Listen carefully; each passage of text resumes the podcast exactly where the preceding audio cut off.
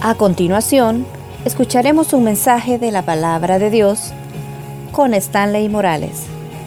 Prepare su corazón. Comenzamos. Oramos en esta noche. Te damos gracias, Dios, bendito Dios. Gracias, Jesús. Te agradecemos, Dios, por la oportunidad que nos das de estar aquí, Señor. Gracias por la vida de cada uno de los miembros de esta iglesia. Qué precioso ver tanto joven, Dios, reunidos en esta vigilia.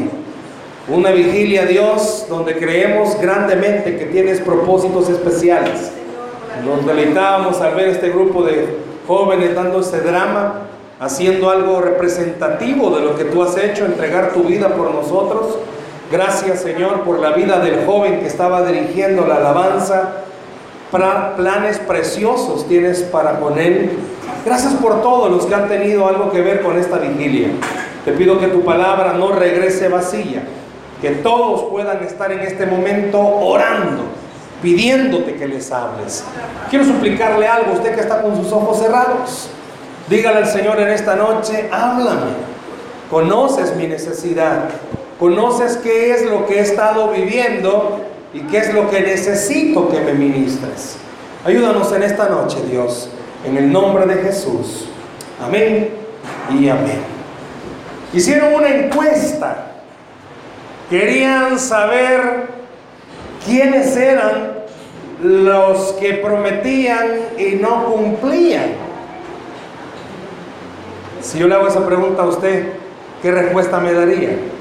¿Quiénes creen que son los seres humanos que más prometen y no cumplen lo que hacen? ¿Sabe que, ¿Sabe que esa estadística, esa encuesta arrojó estos datos? Se los voy a dar en desorden. Unos que estaban en esa lista que prometen, prometen y no cumplen son los políticos. Y eso que no estamos en fecha electoral, pero son los políticos. Eh, la estadística dice que ellos, muchas gracias, se dedican a prometer, prometer y prometer, pero al final no cumplen. Otros que entraron en el rubro de los que prometen son los novios. Novio o novia. Yo no sé cuántos andarán empollados en esta noche. No que tengan ampolla, pues, sino que andan como pollitos. Yo no sé cuántos novios habrá. Bueno, usted, pastora, sabe si hay novios o no hay novios aquí, ¿verdad? Usted los ha visto, ¿va?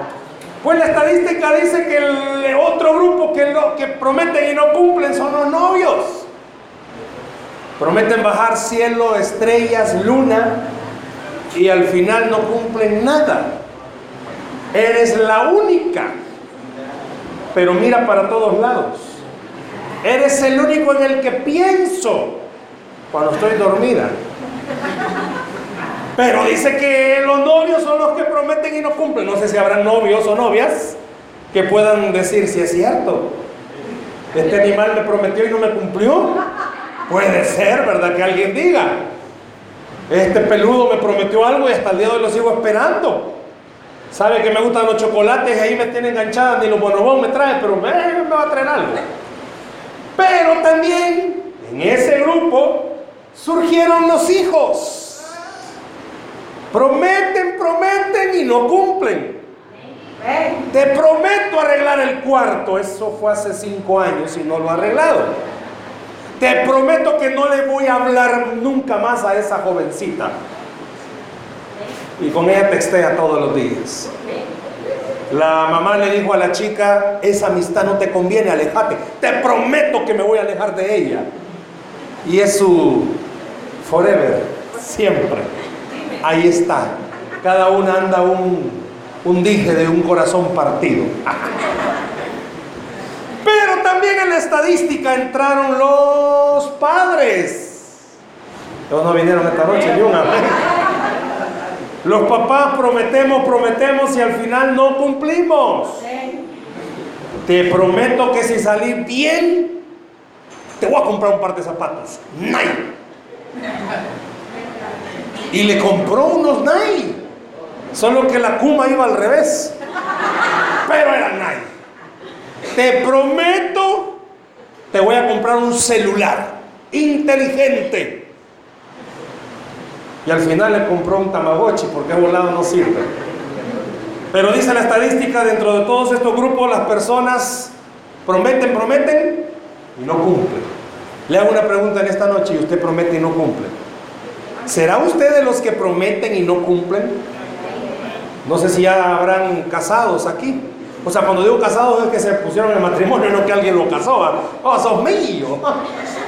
Cuando uno se está, bueno, cuando he oficiado matrimonio, siempre se prometen ser fieles para que la muerte no se pare.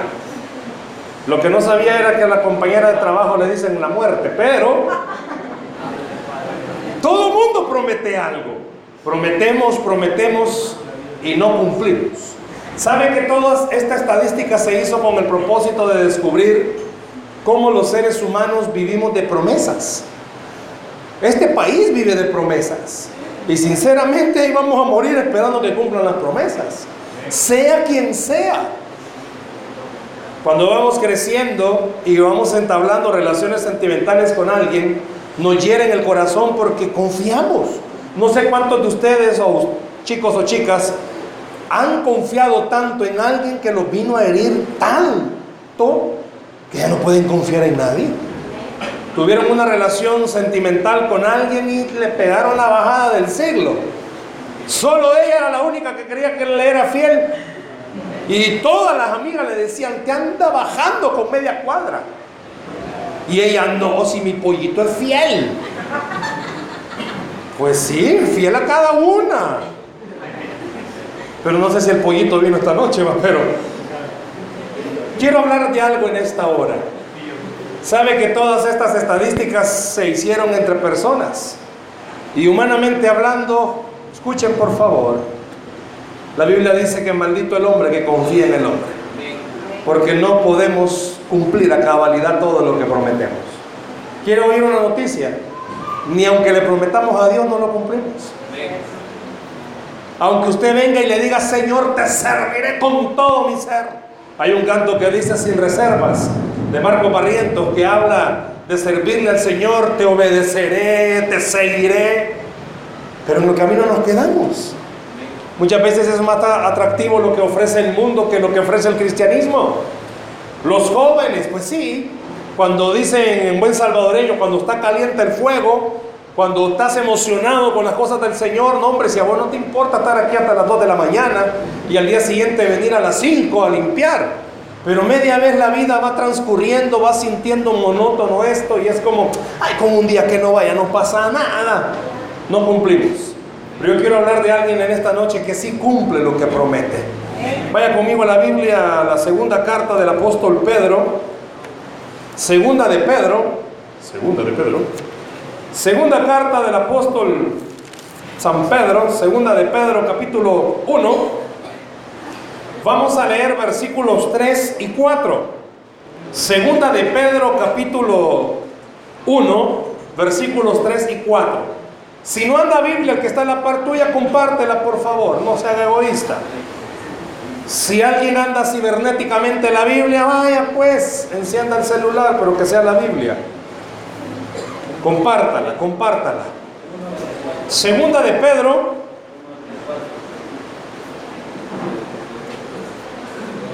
Segunda de Pedro, capítulo 1, versículos 3 y 4. Si no, si ve que alguien está cerca suyo y no anda Biblia, por favor, compártala. Pero agárrela bien, ¿verdad? No la voy a quitar. Segunda de Pedro, capítulo 1, versos 3 y 4. ¿Lo tenemos? Amén. Vean lo que dice la palabra. Como todas las cosas que pertenecen a qué? No le oigo. A la vida y a la piedad nos han sido dadas por su divino poder mediante el conocimiento de aquel que nos llamó por su gloria y excelencia, por medio de las cuales nos ha dado, ¿qué? No le escucho. Preciosas y grandísimas, ¿qué? Promesas, para que por ellas llegaseis a ser participantes de la naturaleza divina, habiendo huido de la corrupción que hay en el mundo a causa de la concupiscencia. ¿De quién está hablando ahí? Diga conmigo fuerte, de Cristo. Pero dígalo fuerte, Cristo. Está diciendo que en Él Dios nos ha hecho promesas pequeñas. ¿Así dice? ¿Cómo son las promesas? Usa un término, un adjetivo calificativo, dice grandísimas. Pero antes dice, ¿cómo dice? Preciosas. La Biblia no exagera. Yo no sé cuántos de ustedes tienen sus abuelitos vivos.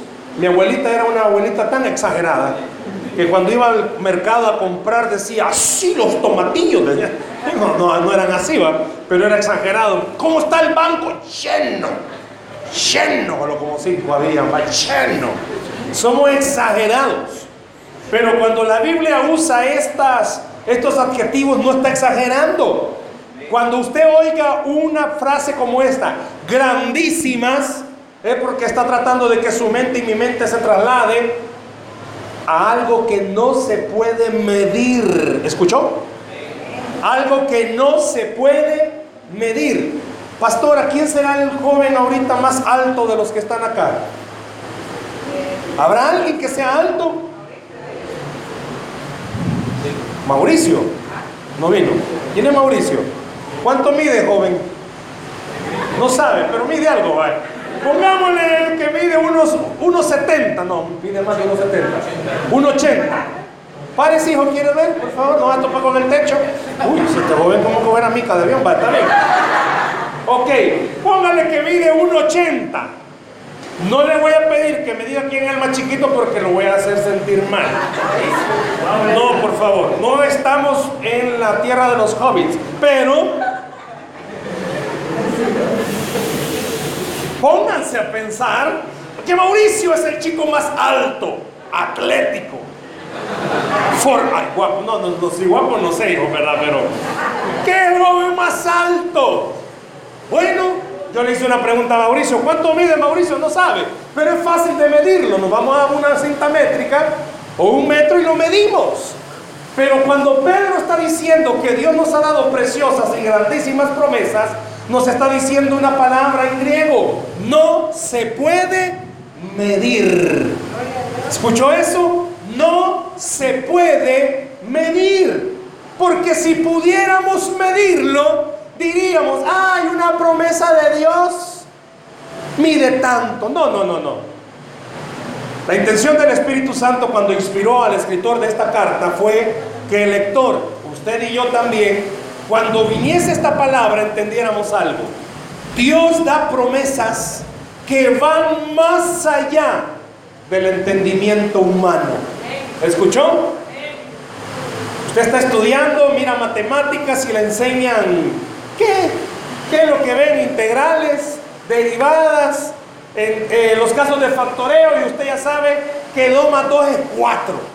Aquí en cualquier lugar del mundo. Pero Dios está diciendo que sus promesas para una persona es de una forma y para otra es de otra forma. Cuando dice la Biblia que Jehová es mi pastor, nada me faltará, a alguien Dios le está diciendo, no te va a faltar alimento.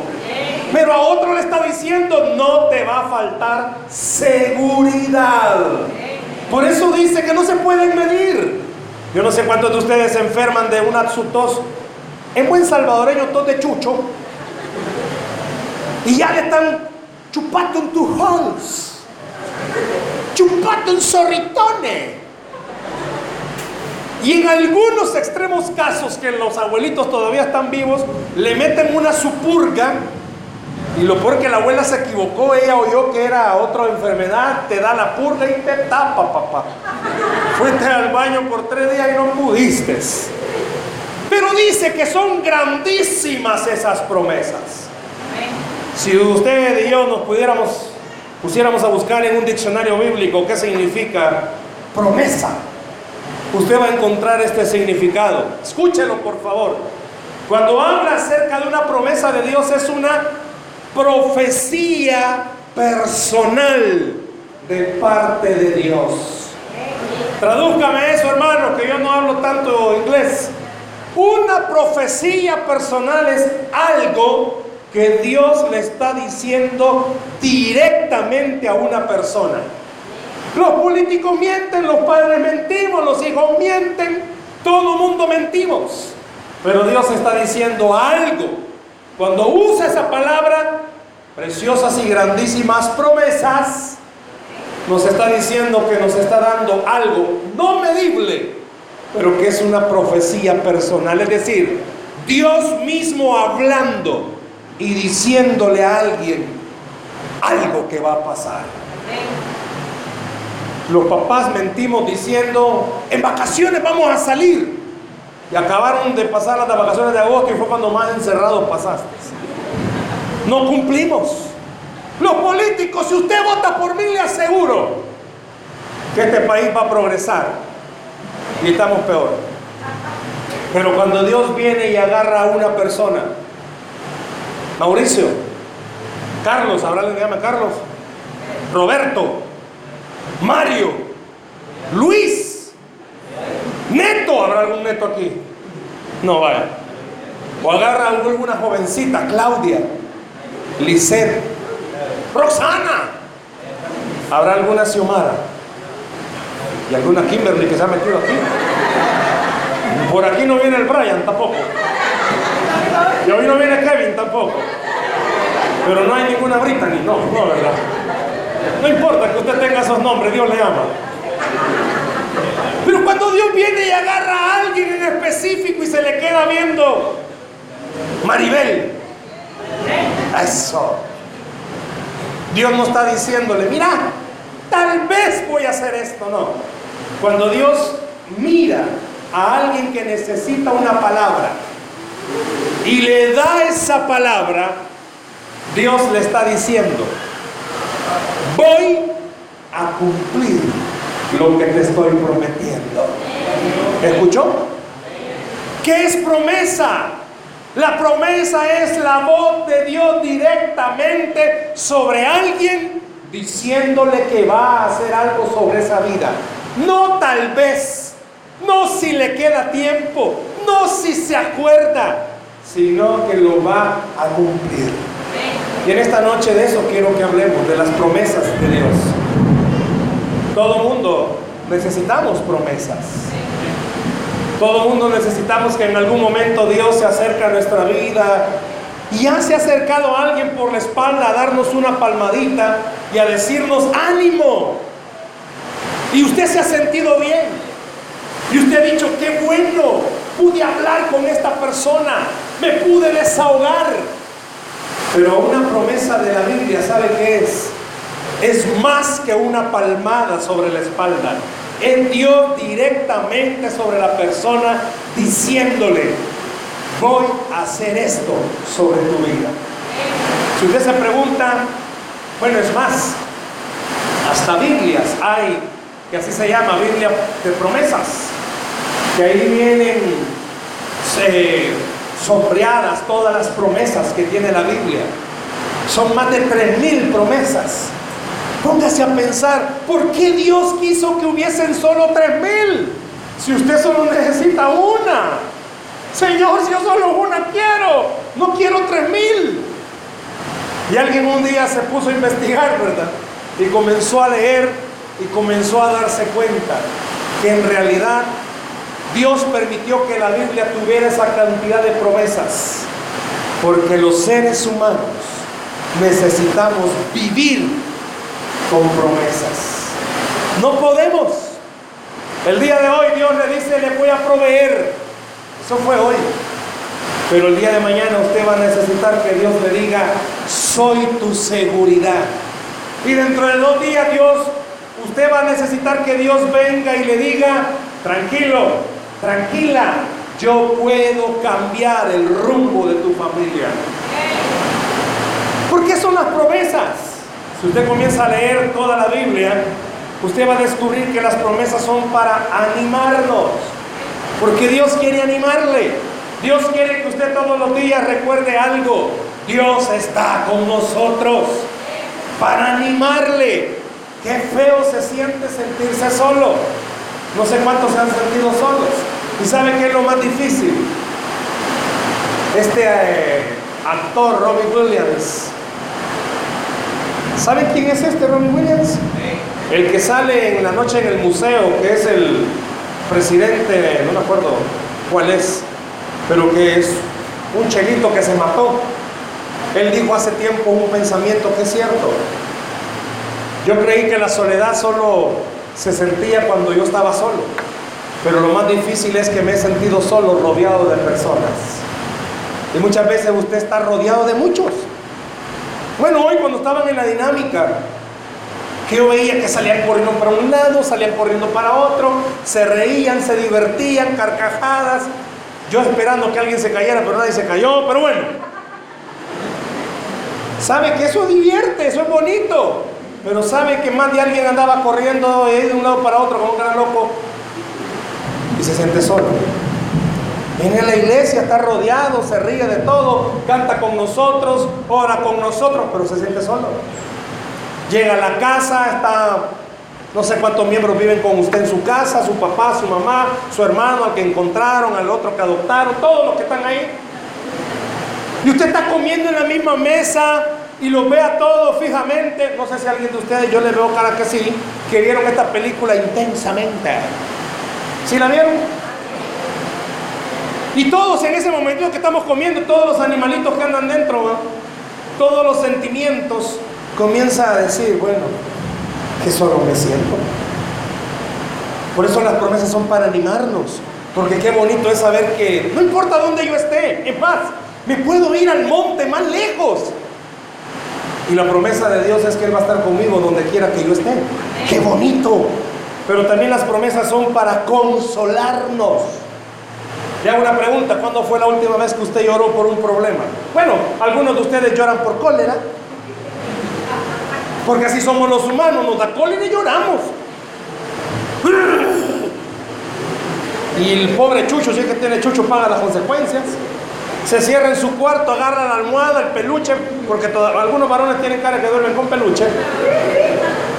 Y lo exprime todo y gran cólera de impotencia. Porque el cipote pasó todo un mes enamorando a la bicha. Y se la vino a bajar el más pasmado. La dicha terminó andando con el más dundo. Y de cólera él porque le daba flores, le daba chocolates, le mandaba cartitas, la texteaba, le daba like a todas sus fotos. Y este jodido solo llega un día y... y eso la enamoró. Eso fue lo que le enamoró el pujido. y llora de cólera. Y llora de cólera. y llora de cólera porque dice, ¿qué pasa? Sabe que las promesas de Dios son para consolarnos. Haga un paréntesis de esto chistoso que acabo de decir. Seamos honestos, ¿cuánto estamos decepcionados? Porque los problemas no se acaban. O sea, ¿usted cuánto tiene de venir a la iglesia? Usted ora, ayuna, pero en la, casa sigue igual las cosas, ¿va? La vida sigue igual, ¿va? Los mismos líos, los mismos problemas. Y lo peor es esto, que hay una lucha interna cuando usted es joven. La mayoría está así. Tiene una lucha hormonal, sentimental. ¿Quién tiene la razón? ¿Mi mamá? ¿Mi abuela? ¿La pastora? ¿La otra pastora? ¿La otra pastora? Y si es jovencita, mis amigas, la Brittany, la Kimberly, Chepe Tronco, mi novio, y si es varón, ¿quién tiene la razón? Me acaban, me hacen bullying, soy el pato de la iglesia, juegan fútbol y a mí me dejan de último y al final, ya te vamos a escoger, termina el partido y ni siquiera para llevar agua me escogieron. Y es como llega un momento en el que usted, no sé si le ha pasado, en la escena de su mente, se siente que anda como Heidi en la pradera caminando. Va en el bus y usted ya no siente que su cabeza va rebotando en, la ventana. Porque va pensando en la vida desgraciada que tiene. Esposas. ¿Qué hacer con el marido que no cambia? ya oró, ya ayunó, ya hizo de todo, hasta lo quiso matar y nada. Decepcionante la situación económica, no sé cuántos de ustedes son jóvenes, y ser joven saben qué implica en la economía. Querés querer tener todo lo que el mundo ofrece, pero no podés. Ves que hay amigos tuyos que tienen celulares de la última gama. Y a vos, tu papá, quizás solo les alcanza para los que vienen con la leche nido. Y la Mara es mala todavía, porque saben que tu teléfono es inteligente y es mala la Mara. Te mandan mensajes. Instala WhatsApp. Apenas le caen mensajes de texto de volado. Y es como ves, hay gente que pues sí, si tiene sus comodidades, van a comprar ropa de marca y vos ah, sufrís. En la juventud se sufre. Y lo peor que te gusta una niña que es bien exclusiva, bien piqui. Y el bicho a pata viene a la casa porque quiere ahorrar para comprarle algo por lo menos. Dice que las promesas son para consolarnos. Pero también dice que son, yo no sé cuántos esta noche Dios les va a decir esto, que las promesas son para desafiarlos. ¿Sabe qué es un desafío? Yo no sé cuántos de ustedes les encantan los desafíos. Que les digan, vos no podés, ¿cómo no? Yo sí puedo. pues un reto, no. Vos no podés, ¿cómo no? Hagamos un reto. Entre los varones a este edad, yo no sé si lo hacen aquí, va, les encanta andar probando fuerza. Hagamos fuerza de quién es el más fuerte. Y es un reto entre ellos, va, porque dos días fue al gimnasio, ya cree que ya tiene la musculatura, va. ¿Habrá alguien así? Ay, por lo que veo que sí. Dos días llegó al gimnasio y lo único que llegaba a hacer era. ¿Se ha fijado todo jovencito que va al gimnasio? Camisitas algo apretaditas. Si solo dos días ha ido y ya está. Dios, papá, ni levantar el volado del agua cristal podés. Bueno, los jóvenes son buenos para desafiarlos. ¿Cuántos de ustedes atreverían corriendo el trifiño? Son siete kilómetros para arriba. Vámonos en guinda, como decía mi abuela. O vamos al Lizalco. ¿Te gustan los retos? Medio puede con la pelota, ya siente que es un Messi. O es una Cristiano Ronaldo. Ah, no, si es maromba, Cristiano Ronaldo. Medio juega fútbol y ya quiere cortarse el pelo con el machetazo aquí con el de Cristiano. Sabe que las promesas son para eso, para desafiar. ¿Por qué desafiar, hermano? Porque Dios está tratando de decirte, ok, no tenés nada. Te quiero desafiar a algo. A creer que yo sí tengo todo lo que necesitas. ¿Me escuchó? No se puede. La Biblia habla acerca de una profecía que Dios le dio a Ezequiel. Y le dijo, mira todos esos huesos. La han oído, ¿verdad? De los huesos secos. Y sabe que literalmente lo que estaba diciendo esa porción es que era un valle donde habían dejado los cuerpos de muchos soldados y el tiempo había hecho que solo quedaran los huesos, pero los huesos estaban regados. No es lo mismo abrir un ataúd y encontrar los huesos de una persona a encontrar regados los huesos de muchas personas. Humanamente no se puede volver a poner de quién es quién. Tiene que pasar un proceso largo. Ah, pues eso es un desafío, creer que Dios puede hacer lo que el hombre no puede hacer.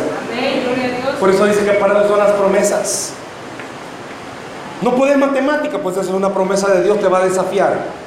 Porque Dios te va a demostrar que vos no podés, pero Él sí te va a ayudar a poder. Es que yo no puedo hablar inglés. Yo no sé si es table o table. At the window. O como dicen los gringos, los salvadoreños nos dicen que somos los hayanes. Porque nosotros decimos hayan, hayan. Y nos dicen hayanes porque no es así. Saben que no es así, ¿va? Oh. Usted y yo tenemos a un Dios que nos da promesas para animarnos. Vamos, para consolarnos. No está solo, pero también para desafiarnos. Tú sí puedes. Tú sí puedes. ¿Por qué Dios quiere que tengamos promesas? Bueno, si no me va a animar, me va a consolar y me va a desafiar, Dios quiere que entonces yo crea en sus promesas. La gente ya no cree en la gente, pero qué bueno fuera que esta iglesia creyera en Dios. Ya no cree en las personas, está bueno, pero comienza a creer en Dios. Dios sí puede restaurar familias. Dios sí puede sanar corazones. Dios sí puede hacer que una persona que ha estado toda su vida resentida de la noche a la mañana, Dios pueda cambiarla. Dios puede hacer que en un hogar donde solo hay pleitos y en buen salvadoreño ustedes están hartos, cansados de los mismos conflictos. Dice la Biblia que usted necesita creer que hay una promesa para su vida. Es decir, hay una, un mensaje directo del corazón de Dios para usted, con su nombre y apellido, diciéndole, puedo hacer esto en tu vida. Qué bueno fuera que esta noche en un papel usted escribiera su nombre y recordara todas las promesas que Dios le ha dado y que usted entendiera esta noche que no fue alguien que, ay, qué bonito lo que dijo, no. Una prédica, una alabanza, un sticker, era un mensaje profético directo de parte de Dios a usted, diciéndole, yo puedo hacer eso sobre tu vida. Yo puedo hacerlo, dice Dios. ¿Cuánto joven no desearía tener una vida diferente? Dios puede prometer hacerlo. ¿Cuántos no quisieran de verdad ya dejar el pasado y que el pasado no te atormentara en el presente para que no, no te permite construir un futuro? Sabes que para eso son las promesas de Dios, para creerlas, que Dios sí puede hacerlo. Hay una parte de la Biblia que también dice que Él abre caminos en el desierto. Él abre caminos donde no hay. Humanamente hablando, esto es una pared. Pero sabe que Dios puede hacer que a través de esa pared pueda haber una puerta. Yo no sé a cuántos esta noche Dios les está diciendo, se te ha olvidado que te di promesas. Te dije que iba a cambiar tu familia, pero dejaste de creerlo. Te dije que iba a proveer, pero dejaste de creerlo. Te dije que iba a mandar sanidad, pero dejaste de creerlo. ¿Sabe por qué? Seamos honestos. Nuestros ojos ven los problemas. Por eso son las promesas, porque es un desafío. Dios diciéndonos, ok, tus ojos ven que no hay. Tus ojos ven que no hay. Pero la promesa te permite ver donde no hay, que Dios sí puede proveer. Para eso es una promesa. ¿De qué sirve que venga Dios a decirle a alguien, te voy a proveer financieramente y ya no solo venga dinero? Le aseguro algo, no creemos no creeríamos. Y algo con mucho cariño, tómelo bien, Dios no necesita levantar una silla para demostrarle que Él tiene poder. Dios no necesita darle algo para que usted diga, pues si te creo Dios. Hay mucha gente que dice, Señor, si tú me das esto, yo hago esto. Y hay están todavía esperando que Dios haga eso. ¿Sabe por qué? Porque Dios dice, yo no necesito hacer algo. Ya te di la promesa que necesitabas. Ya te dije que puedo hacerlo. Cuando usted va a algún lugar, mecánico, médico, ellos le dan una tarjeta donde dice doctor, arquitecto, licenciado, microbusero, de todo dice. Lucas 1.37 hay una tarjeta que dice, porque nada hay imposible para Dios. Esa es la tarjeta de Dios. Para eso son sus promesas, para que usted y yo recordemos, para Él no hay nada imposible. ¿Qué necesita usted que Dios haga? Hay una promesa. Y para Dios no hay nada imposible. Pero Dios necesita que usted crea esas promesas. Pero creer, ¿qué significa? Orar y decirse, Señor, yo te creo. No. No solamente es creerlas, diciéndolas. Dios necesita que usted y yo vivamos como que si las promesas ya se cumplieron. ¿Cómo hubiera estado usted o cómo hubiera estado yo si hubiéramos sido Abraham? Cuando Dios le dijo, sal de tu tierra y de tu parentela, específicamente de Ur de los caldeos. Dios no le dijo, sal Camina tres días y te vas a encontrar una palmera. Cuando te llegues a esa palmera, cruza a la derecha otros tres días. Y allá te vas a encontrar un camello echado. Y cuando lo veas a la izquierda, cinco días, no. Dios solo le dijo, sal a la tierra que te mostraré. Y esta noche Dios le está diciendo a usted, cree, levántate, creyendo que vas a recibir lo que Dios te ha prometido. Que va a vivir como que si Dios ya cumplió lo que le ha prometido. Dice la Biblia que el corazón alegre hermosea el rostro, veas el rostro suyo. Aunque está como recién levantado, pero véalo. Algunas jovencitas se comienzan a maquillar muy temprana edad y no se imaginan el daño que se hacen porque arruinan el cutis. Y cuando están acostumbradas a maquillarse tanto como con mapaches oscuras, recién levantadas, no hermanos, sino como con los muertos vivientes, todas cheles payuscas, ni color hay. Y algunas tienen por hábito depilárselas cejas. Y algunas hasta se las dibujan. Y hay algunas que hasta el signo de la raíz cuadrada se hacen. Gran corchete que se hacen. Y recién levantada, Dios mío. Usted siente que la muerte llegó a traerle. Aunque sea usted esa persona, dice la Biblia que el corazón alegra hermosea el rostro. Sabe que hay personas que están tan enfermas que usted les mira el rostro y dice, wow, si como que no estuviera enfermo. Y no es que no esté enfermo, lo que pasa es que el corazón alegra, hermosea el rostro. Usted puede vivir con la mamá o el papá más amargo del mundo, no va a decir amén. Pero el rostro suyo puede ser un rostro distinto. Y la gente le va a preguntar, ¿qué pasó? Se murió tu tata. Te veo que está feliz. Yo no sé cuántos de ustedes jóvenes saben que sus papás tienen deudas y no hayan cómo hacerme.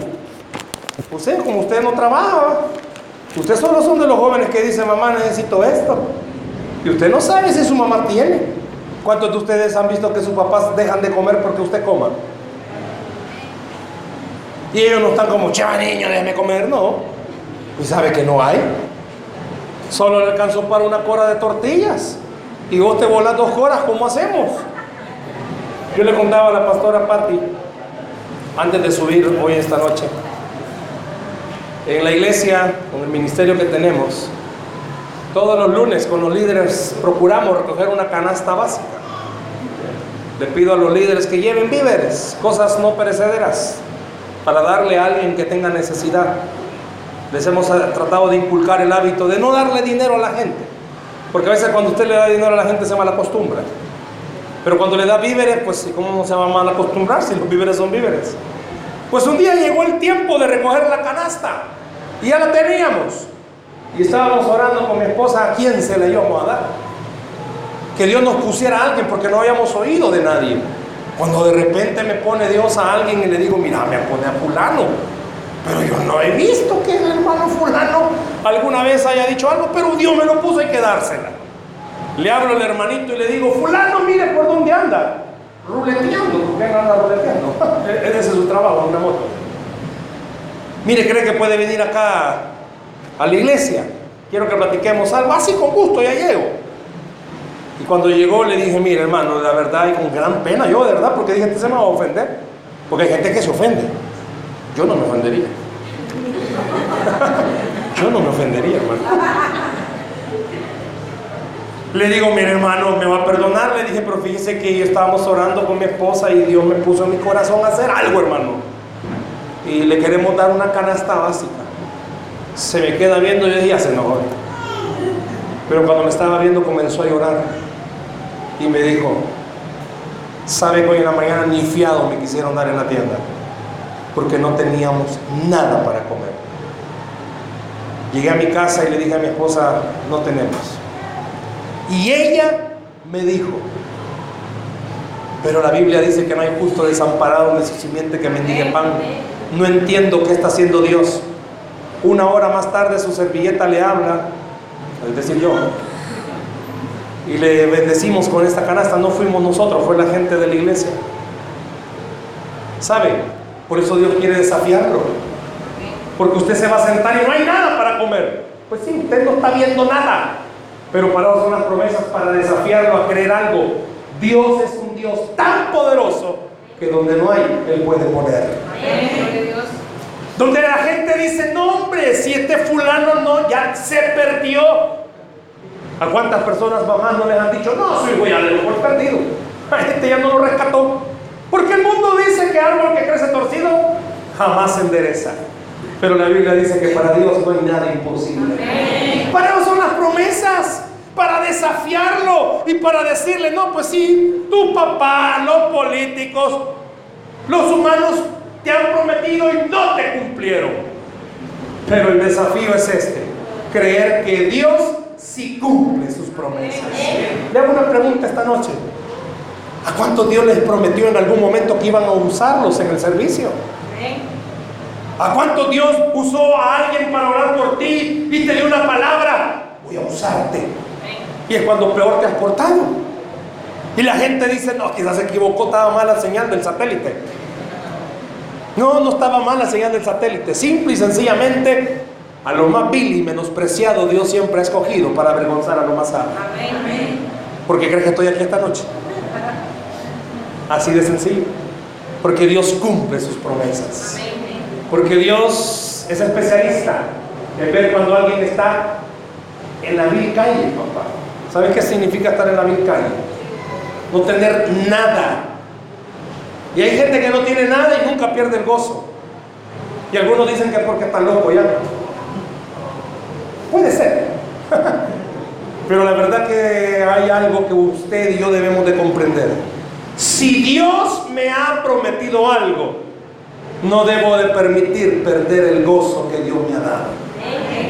No es fácil, hermano, no tener para comer, no tener para vestir. Muchas veces me ha oído esto y me lo va a seguir oyendo. Llegó una etapa de mi vida que yo tenía un pantalón que, un pantalón que era negro y se volvió gris rata de tanto lavarlo. Tenía una camisa que era blanca, pero después se volvió bien amarilla de tanto lavarla. Y llegué a no tener zapatos.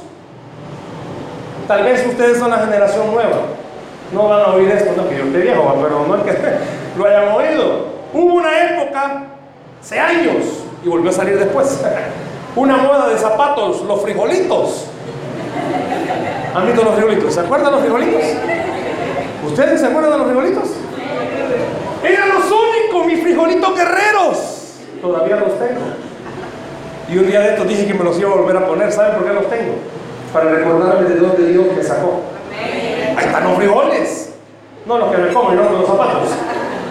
Eso era lo único que me acompañaba. Y una vez yo contesto, no sé si ya lo dije aquí, yo tenía que viajar a Usulután porque estábamos haciendo una obra allá. Y ya no había. Y lo único que tenía era el ahorro. A mí siempre me inculcaron a ahorrar. Un centavo, ahorre papá, aunque sea centavo. De centavo en centavo ya compro la paleta. Pues mi abuelita me enseñó a ahorrar y yo había ahorrado los monedas de 25 centavos de colón. ¿Vieron ustedes los colones? Sí, va, también, bueno. Yo tenía que reunir 12 colones para el bus de San Salvador a Ujulután. A Ujulután, donde después me quedo fresco. ¿Alguien será de Ujulután aquí? ¿Usted de Ujulután? ¿De qué parte de Ujulután es, hermano? ¿Del centro o del puerto Parada, puerto Triunfo? Santa María. Santa María, ah, eso estaba por ahí, cabal, llegando por ahí, cabal. No, yo, yo andaba por Santa María también. La cosa fue que 12 colones en moneda de 25, se imaginan, y lo andaba en la bolsa. No en esta, no en la camisa que andaba. La cosa es que el bus iba tan lleno que yo pues iba parado.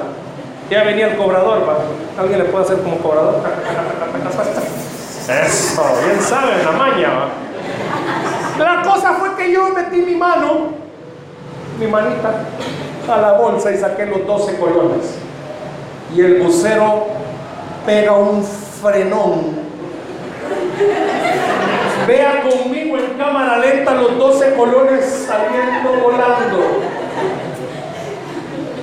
A usted le da risa, a mí no me dio risa. ¿La van a ver o qué? Los 12 colones salieron volando.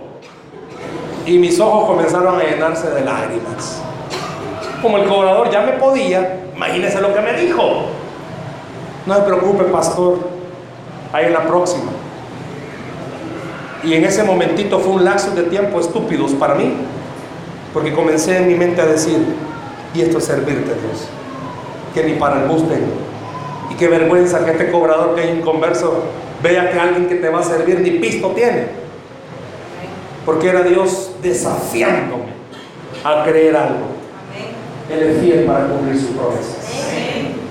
Y te lo puedo decir con autoridad. Él es fiel para cumplir sus promesas.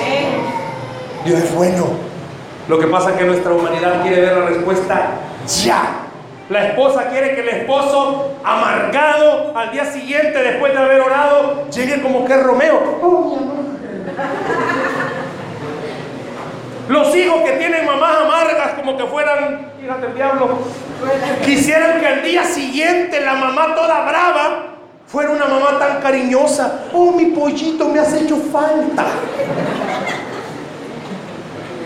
¿Cuántas jovencitas tienen una mamá tan regañona? Amargarla a tu mamá.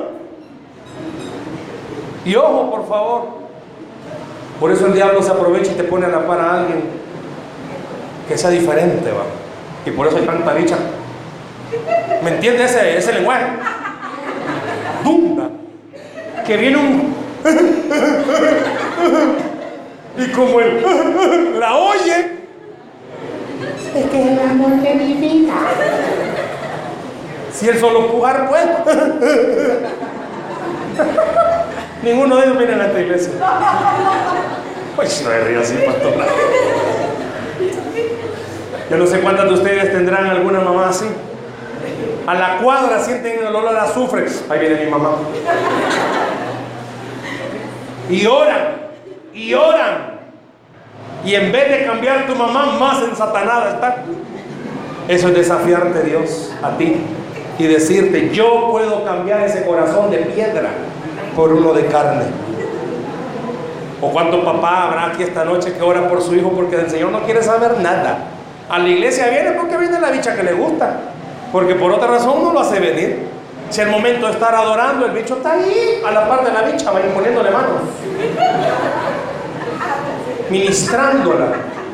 Según la bicha lo ama. Bueno, luego no viene a este culto. Ese vigilia va. Por eso son las promesas, para desafiar. Yo quiero encerrar algo en esta noche. Qué bueno fuera que tomaras unos minutos y recordaras el desafío que Dios te está haciendo. Él puede cambiar lo que tú no puedes cambiar. Y Él puede dar lo que tú no puedes recibir. ¿Ya prediste? Nadie te da. Pues esta noche Dios te está diciendo, yo tengo lo que tú necesitas. ¿Hace cuánto usted perdió el gozo, mi hermano, mi hermana, joven, señorita? ¿Hace cuánto usted ya no se ríe? Usted bien amargado. Está la gente contando algo de usted.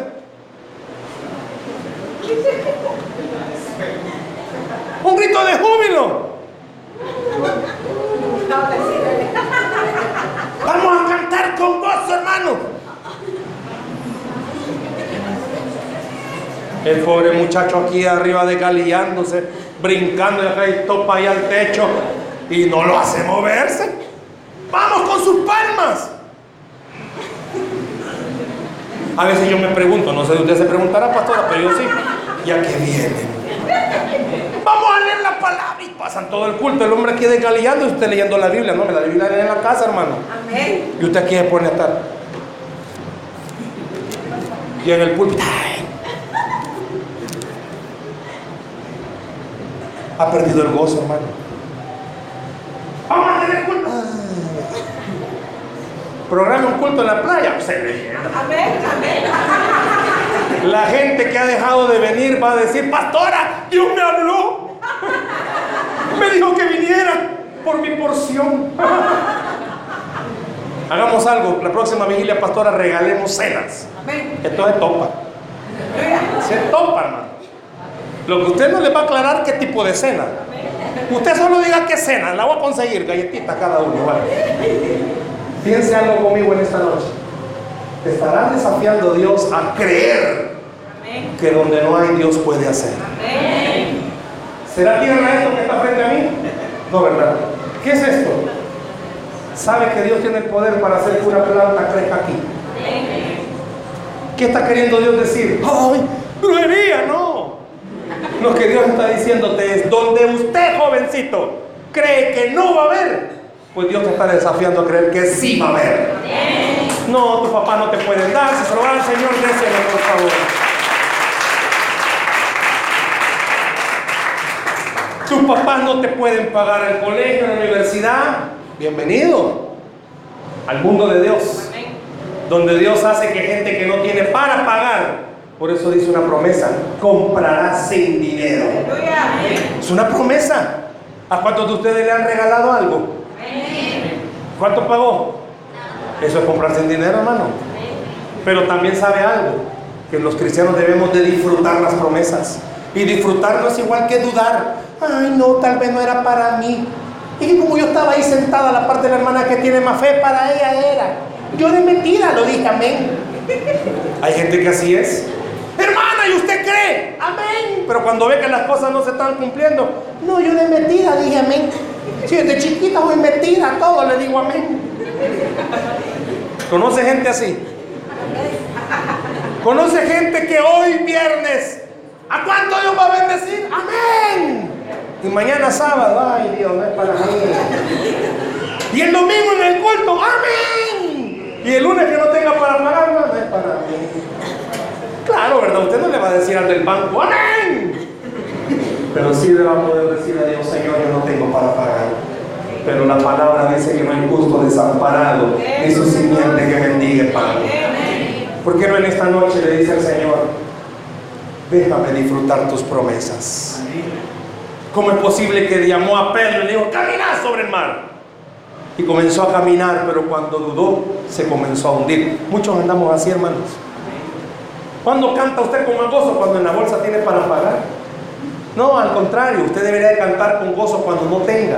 No por decepción, sino por mayor gozo por algo. Cuando no hay, ¿sabe qué significa? Y que bueno fuera que eso fuera un estado, perdón la redundancia, de su Facebook, ya que usted pone en estado de todo, ¿va? Lluvia fuerte. Aquí comiéndome una paleta de la nevería, de todo pone usted su, estado del Facebook. ¿va? Va manejando la imprudente, gran trabazón y no hay nadie, va a matar a ellos. Así somos los cristianos. Nuestro estado del Facebook, me acabo de echar un motociclista. Bueno, qué bueno fuera que un estado del Facebook suyo o mío fuera esto. Cuando no hay, es una oportunidad para un milagro de Dios. Porque cuando hay, ¿para qué voy a querer? Pues, pero cuando no hay, cuando usted llega a su casa y no vea nada, humanamente se va a desesperar. Pero qué bueno fuera que recordar, esto es una oportunidad para un milagro de Dios. Cuando más feo estén las cosas en tu casa, una oportunidad para un milagro de Dios. Cuando más presión tenga de tus amigos, una oportunidad más para que haya un milagro de Dios. Como el que nunca se ha enfermado va a decir que Dios sana. Como el que nunca ha necesitado provisión va a decir que Dios provee. Como el que, pues sí, si tiene para pagar todo, va a decir, Dios me sacó. Es necesario que usted y yo pasemos por las pruebas que estamos pasando. ¿Para qué? Para que vengan las promesas de Dios a animarnos, a consolarnos, pero sobre todo a desafiarnos, a decir que al que cree, todo le es posible. ¿Por qué no un aplauso al Señor, por favor, en esta noche?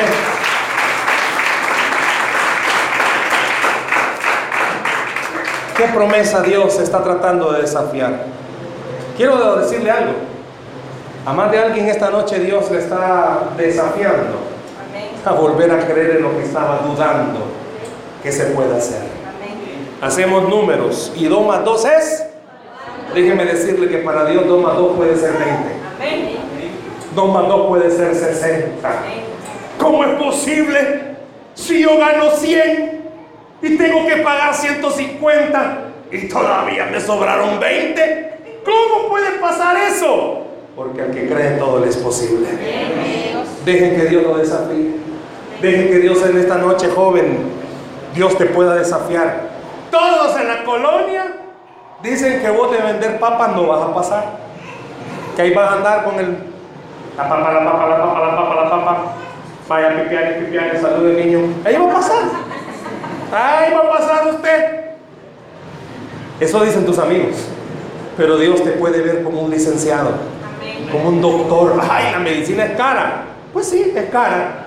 Pero vos tenés como Padre al Señor de los cielos. Ay, es que puede soñar. Alguien dice mi casa, casa humilde. ¿De qué le sirve a alguien tener gran palacio con pleitos? Mejor casa pequeña en paz. Es una promesa que Dios le da a sus hijos. ¿Por qué no cierra sus ojos esta noche, por favor?